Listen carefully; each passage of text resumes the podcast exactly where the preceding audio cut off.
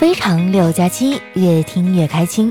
大家好，我是你们的单身狗朋友佳期。又是一年情人节哈，我想问一下你们这些有对象的，昨天都怎么过的呀？我听说很多小情侣哈都变成异地恋了。现在外面这情况哈，就算你对象住在隔壁小区，那都算异地恋。每年一到这时候啊，广大的直男们就开始抓狂了，因为他们根本不知道啊该给自己女朋友买什么样的礼物。之前呢，有个粉丝啊就跟我吐槽，他呢是开淘宝店的，主要呢卖一些孩子们用的学习用品。他店里呢有一个特殊的商品哈，就是活体的蚕宝宝，因为有的幼儿园呢会要求孩子们哈观察这个蚕的生长过程。前几天啊，有一个直男就跑过来问他：“亲，你好，你们家有卧蚕吗？”哎，我女朋友想要卧蚕，我合计情人节快到了，我想偷偷买一条送给她。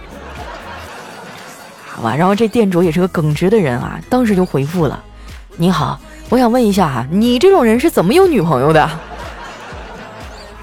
这话说的哈，就隔着屏幕我都闻到一股柠檬的酸味了。要我说哈，男同胞们，你们也不用发愁。当你想对一个人好，又不知道该怎么对他好的时候呢，那就给他买好吃的。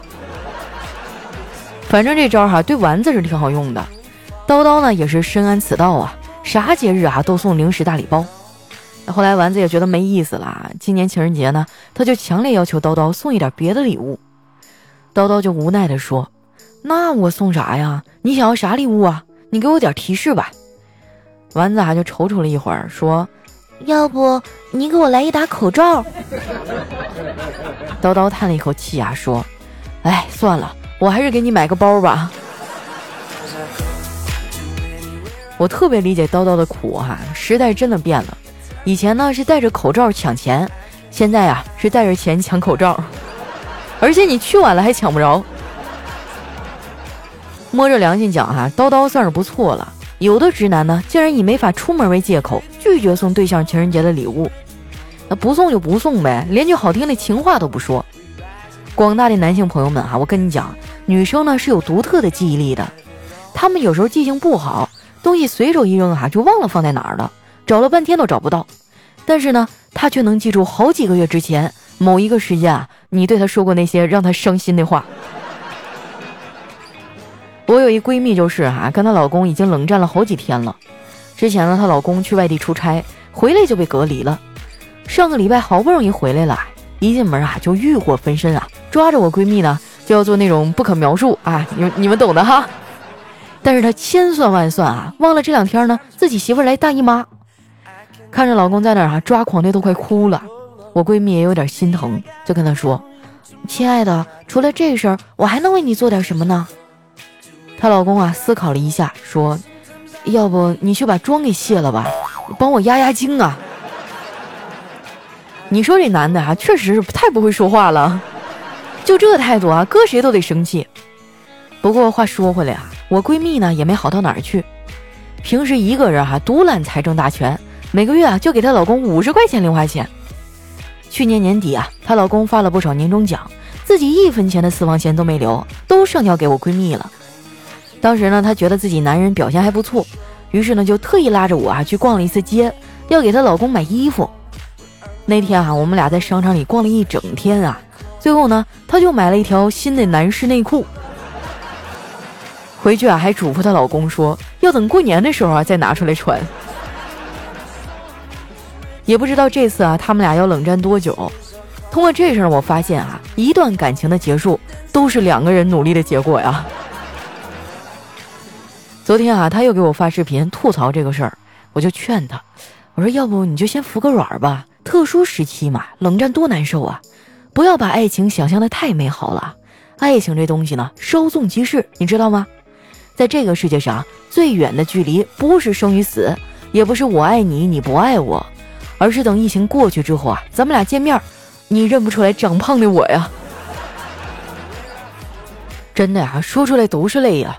最近啊，我都不敢说自己是哈利波特大假期了，因为我的肚子已经比我的胸大了，脸也比之前大了一圈。现在的我哈，头发放下来像腾格尔，头发扎起来呢像刘欢。戴上眼镜像高晓松，我还特意发了个朋友圈吐槽这个事儿，结果刚发出去啊，就受到小黑无情的嘲笑。对付这样的人哈，我怎么可能手软呢？当时就给予了有力的回击。我说黑哥，你别幸灾乐祸的啊！我胖的是为了你好，我胖了才显得你瘦，免得我瘦的时候啊显得你丑。小黑当时啊就被我给怼住了。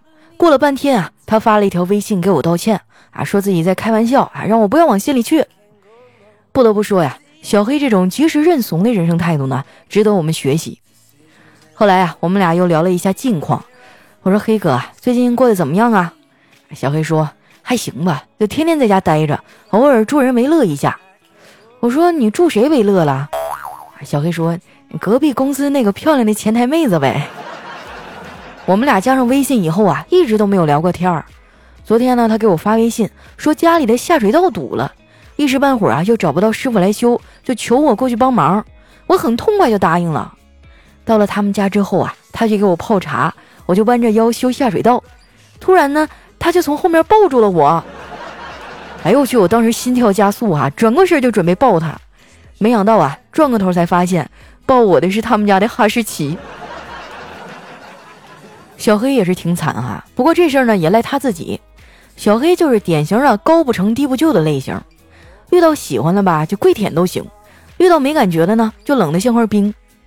之前啊，我们办公室有个小姑娘对他有好感，他不喜欢人家，跟人家说话都带着刺儿。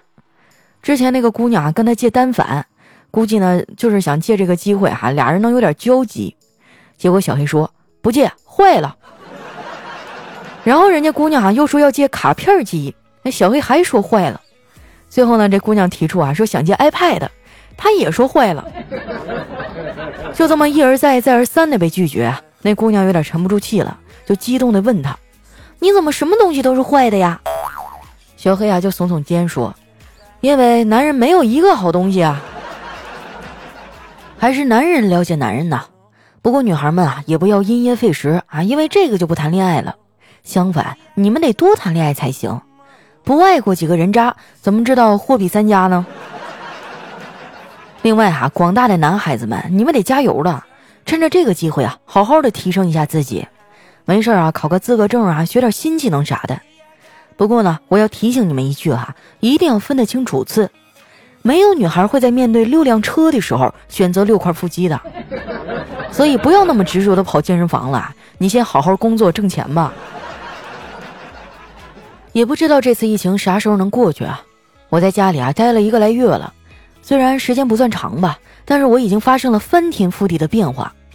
年前的我啊，熬夜失眠睡不着；现在的我，吃饭睡觉打游戏追剧睡觉睡觉睡觉，一天天净搁床上躺着了。不瞒你们说哈，这段时间在家我都快憋出病了。说出来你们可能不信，昨天我闲着没事儿哈，主动把家里所有的鞋都拿出来刷了一遍。你还别说啊，收获真不小。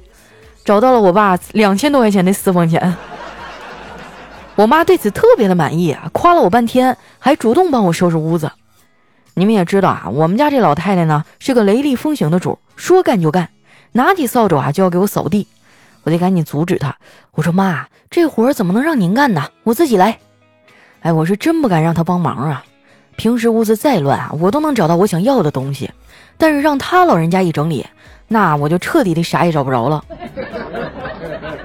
我妈把我这个举动啊理解成了孝顺，满意的点点头啊，把扫帚递给了我，然后一屁股啊坐在床上，一边看我收拾啊，一边数落我：“你看你这屋乱的啊，跟个猪窝似的，哪哪都是你衣服。”哎，老太太这点说的没错，我呢和很多女孩一样哈，我确实有很多衣服，算下来春夏秋冬吧，怎么也得有上百件了。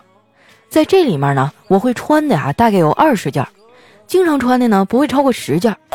但是不管怎么说啊，我就是一件都不想扔。我妈看我半天没说话，就拽了我一下，说：“二丫头啊，听没听我说话呀？妈是过来人，你这么花钱不行啊！你看你平时赚那点钱啊，都让你给嘚瑟没了，又买衣服又追星的。这次啊，要是没有我跟你爸，你早出去喝西北风了。”我说妈，你这话说的不对呀！我都一个多月没出门追星了，但是我攒下钱了吗？没有，对吧？这说明什么？说明追星不花钱呢。我妈冲我翻了个大白眼儿，说：“你就跟我杠啊，攒钱又没有坏处，而且也就人能有这种抵御风险的能力。”我昨天看新闻哈，说因为疫情，日本奈良的游客都少得不得了，那边的小鹿哈都已经开始饿得吃草了。听老太太说完哈，我都懵了，开始吃草了？不是，鹿原本难道不是吃草的吗？看我妈还要继续数落我，我就赶紧转移话题。我说妈，这些天你在家里憋坏了吧？不如我们来畅想一下，这个疫情退去后的第一天啊，你打算去哪儿？见什么人？吃什么东西呢？我妈想了一会儿啊，说：“第一天呐，应该还是在家待着吧。哎，最近这假消息太多了，万一第二天辟谣了呢？”果然啊，姜还是老的辣。到时候啊，我肯定一分钟都等不了。我真是在家待的够够的了。我们小区啊，上周就开始封锁了，一户呢给一张出门条，两天可以使用一次，而且呢只能出去一个人。这个政策出来以后啊，大家就在业主群里疯狂的讨论呢。还有人呢根据这个政策啊，制定了买菜攻略。我们正聊着呢，这时候有个人站出来说自己每天都可以出门两次，一问才知道啊，人家在这个小区里啊有四套房子。真的是扎心了。我哥也在群里啊，看见有土豪出来，他也出来凑热闹，抱着人家大腿啊，让传授发财的经验。就见那个土豪啊，淡淡的说：“我也没啥经验呐，你就奋斗就行了。”我当时就笑了哈，你说我哥奋斗二十来年了，他已经成功的从一个穷困潦倒的小伙子，变成了一个穷困潦倒的中年人。我跟你描述一个灵魂。他拥有不谢的青春，每当夜色降临，就会静静歌唱，要唱着一个新鲜的故事。一段音乐，欢迎回来，我是腰粗腿短、拖延犯懒的哈利波特大假期。哎，你们有没有觉得啊，我今天声音听起来很虚弱？因为从昨晚开始呢，我就有点闹肚子。我有几个大学同学哈，关系特别好，我们有一个小群，五个人。昨天聊天的时候呢，有人提议说这一天天的也太没意思了，就咱们开个群视频玩游戏吧。玩啥呢？就猜其中一个人哈手里有几个瓶盖，猜中了就喝凉水。我感觉我昨天啊可能是把这辈子的运气都用光了，咕咚咕咚的啊喝了两大缸的凉水，就是家里老人爱用的那种大茶缸子，你知道吧？哎呦我去，昨儿一晚上啊，我连做梦都在找厕所。以后我再也不玩了。在这儿呢，我想问问大家，你们有没有什么能和朋友一起玩，然后还不伤身体的游戏啊？求介绍哈。那接下来哈，又到我们留言互动的时间了。喜欢我的朋友呢，记得关注我的新浪微博和公众微信，搜索主播佳期，是佳期如梦的佳期啊。首先这位呢叫六 zl 六 ezq，他说佳期啊，昨天听我妈说，我叔家的姐姐去武汉支援了。听完以后呢，我感觉特别的自豪。他说：“如果能健康的回来啊，就和我的准姐夫立刻结婚。愿疫情早日散去，愿姐姐平安的凯旋归来。”哎呀，那这不快了吗？很快疫情就要过去了，到时候期待你的好消息哈。下面呢叫佳期和咩咩，我选谁好呢？他说：“今年我要中考了，结果到现在还不开学，怎么办呀？心里慌了一逼啊！求鼓励啊！那不是挺爽的吗？我以前上学的时候就想，哎呀，中考要是能推迟就好了，高考要是能延期就好了。现在梦想成真了。”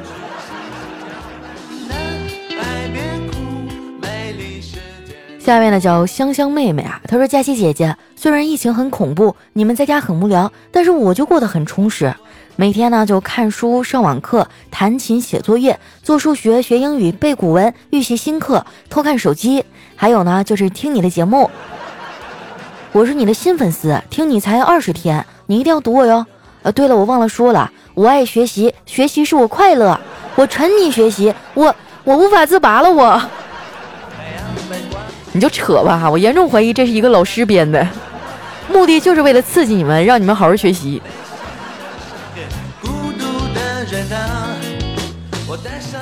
下面呢叫妞咕噜宝，他说去年啊，我第一次去男朋友的老家，当天啊就把脚给崴了，在家待了半个多月啊都没出去。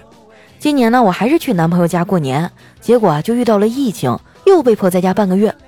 我妈给我打电话啊，说这个男朋友不行啊，你这这，是吧？你一去他那儿就有事儿。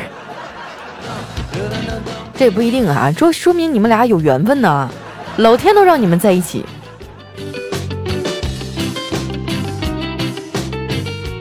下面呢叫非人迷，他说佳琪啊，我昨天做了一个梦，我梦见新型冠状病毒治好以后，全国人民啊都到武汉游玩了。我在一个樱花盛开的小巷里，看见了一个面对着火锅、烤肉、烧烤、热干面流口水，但是摸摸口袋却没有钱的佳期。不是你这梦做的不科学呀！啊，就我我虽然确实没钱，但是梦都是相反的呀。这就说明哈，等疫情过去以后呢，我就会带着钱去武汉玩，然后呢吃火锅、吃烤肉、吃烧烤、吃热干面。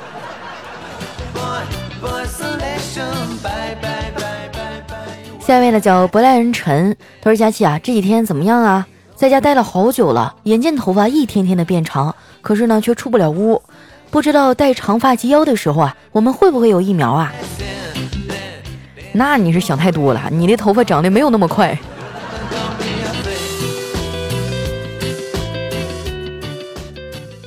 下面呢叫我只想做你的太阳啊。他说提醒一下各位男生哈，如果你和另一个男生说话的时候呢，有一个女生对你甜甜的笑了，那不是因为她喜欢你，而是因为她觉得你们俩有激情。这是谁？是谁在偷窥我的内心？下面呢叫佳期瘦成九十斤。他说啊，我听到最后呢，佳期没有读我的留言，我悲伤的站了起来。我就想，为什么？我可是热评啊！紧接着呢，我就嗷的一声叫了出来。没错，我撞到了床角。不是我怎么没读你呢？你看你这名字哈，佳期瘦到九十斤，只要我看见了，我肯定会读你。下面呢叫佳期的宠物小松鼠，他说：“因为爆发这次的疫情啊，让我终于清楚的认识到，花钱呢像拉屎一样简单，但是赚钱啊却像吃屎一样艰难。”不是这个道理，为什么疫情来的时候你才发现呢？我早就知道了。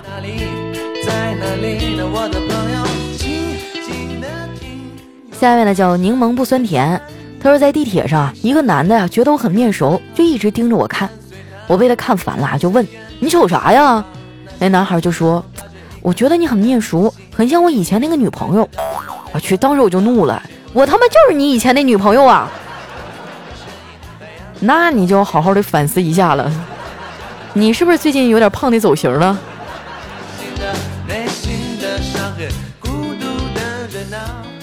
下面呢叫蓝雨白翔，他说：“大家好，我是来自五年后的小辉。”我来这儿呢，就想跟我的姑姑说一声，姑姑，你终于结婚了。想知道新郎是谁吗？好像叫王一博。那不是，你肯定看错了，叫肖战呢。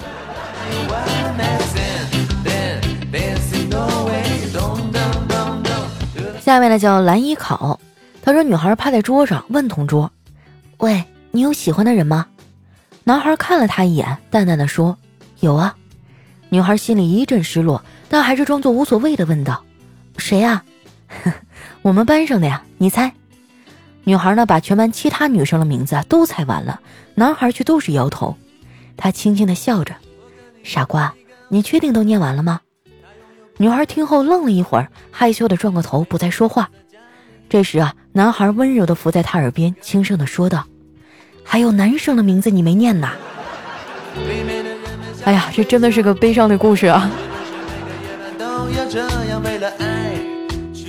下面呢叫听友幺九幺六三三四九五，他说这个霸道总裁会不会便秘呀？便秘的时候是不是冷冽的眼睛危险的眯起，嘴角噙起一抹冷笑，说自己出来。接着总裁啊一把抓住便便，说很好，便便，你成功的引起了我的注意，又狠狠地吻了上去，这该死的甜美。哎呦我去，真的哈！我发现现在很多的这个女频小说都是这个套路。女人，你是在玩火。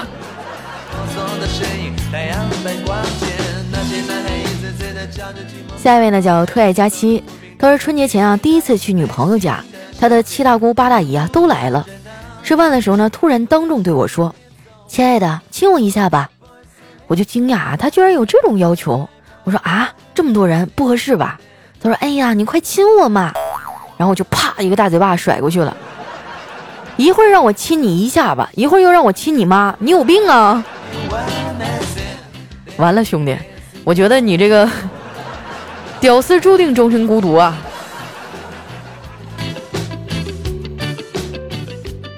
下一位呢叫佳期的陆墨，他说昨天晚上在路边摊吃宵夜，邻桌呢坐着一男一女，听他们聊天哈，应该是同学关系。后来这女的还要跟男的猜拳，说输了的人呢要答应对方一个要求，男的赢了，看着女孩的眼睛啊，说什么要求都行啊。哎，这女的有点害羞啊，垂下头说是。然后这男的呀说。那咱们就不 A A 了啊，你买单。哎呀，我终于知道你为什么单身二十多年了。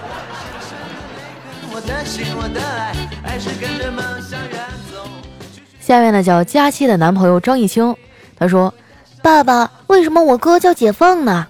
爸爸说：“咱们家有个传统，孩子一出生呢，出门看到啥就叫啥。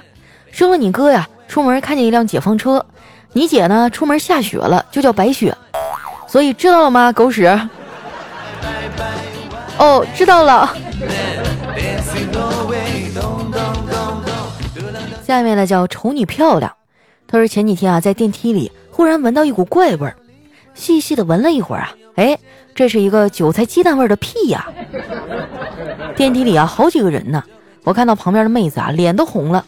我怕她尴尬，就来了一句：“这个屁是我放的。”没想到啊，话音刚落，啪一个巴掌啊就打我脸上了。他说：“老娘刚才打了一个嗝，你居然说这是你放的屁！”这巴掌给我打的呀，你说我说错什么了？你这就是典型的拍马屁没拍到正地方。下面呢叫丸子的小男友，他说产房里啊一个小孩出生以后哈哈大笑，这个接生护士啊都非常奇怪，围拢观察，发现这小孩呢拳头紧握。掰开以后呢，发现是一粒堕胎药。只听那小孩说：“想干掉我没那么容易。”你看看把孩子逼的哈，刚出生就会说话了。所以女孩子们哈，就是当你不想要小孩的时候，一定要好好的保护你自己啊，千万不要有这种遗憾的事情发生。下面呢叫与你相随，他说大哥啊出差半年了，一年到头啊和大嫂都见不了两次。为了不让嫂子自己在家待着无聊，我就经常带着她出去逛街，没事呢就去她家里吃饭，为的啊就是不让嫂子觉得自己孤单。最近也不知道怎么了，也许嫂子啊有点讨厌我了，都给我做了一个多月的饺子了。我都说我不爱吃饺子，但是每次去她家呢，还是给我包饺子。哎呀，算了，以后不去了。哎呀，这就是你才疏学浅了吗？有没有听过那句话呀？叫。嗯，好吃不过饺子。下一句是什么来，朋友们？给他接上啊！下面呢叫佳期家随缘。他说我的同桌迟到了，他起床晚了，走太急呢，还忘了吃早餐，饿着肚子上了几节课。我看他可怜啊，就在第三节课的时候呢，给他牛奶，他就藏在桌子底下喝。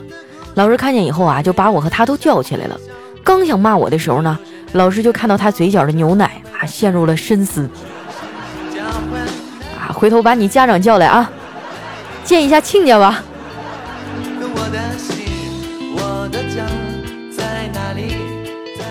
下面呢叫仲夏月夜啊，他说取少量的学生放入试管中，然后添加适量的课程，融化分解成学霸和学渣，往学霸中呢加入大量的作业，学霸无明显变化。同样往学渣呢加入大量的作业，学渣溶解啊，并产生大量的气泡，收集气体，点燃呢，出现蓝色幽怨的火焰。所以这火焰是啥呢？好了，时间关系啊，今天留言就先分享到这儿。喜欢我的朋友呢，记得关注我的新浪微博和公众微信，搜索主播佳期，是佳期如梦的佳期。有什么好玩的段子啊，或者在家里能玩的好玩的游戏呢？大家可以留在留言区啊，我们一块来分享一下。毕竟待着太无聊了嘛，对不对？那今天咱们就先到这儿啦，我们下期再见。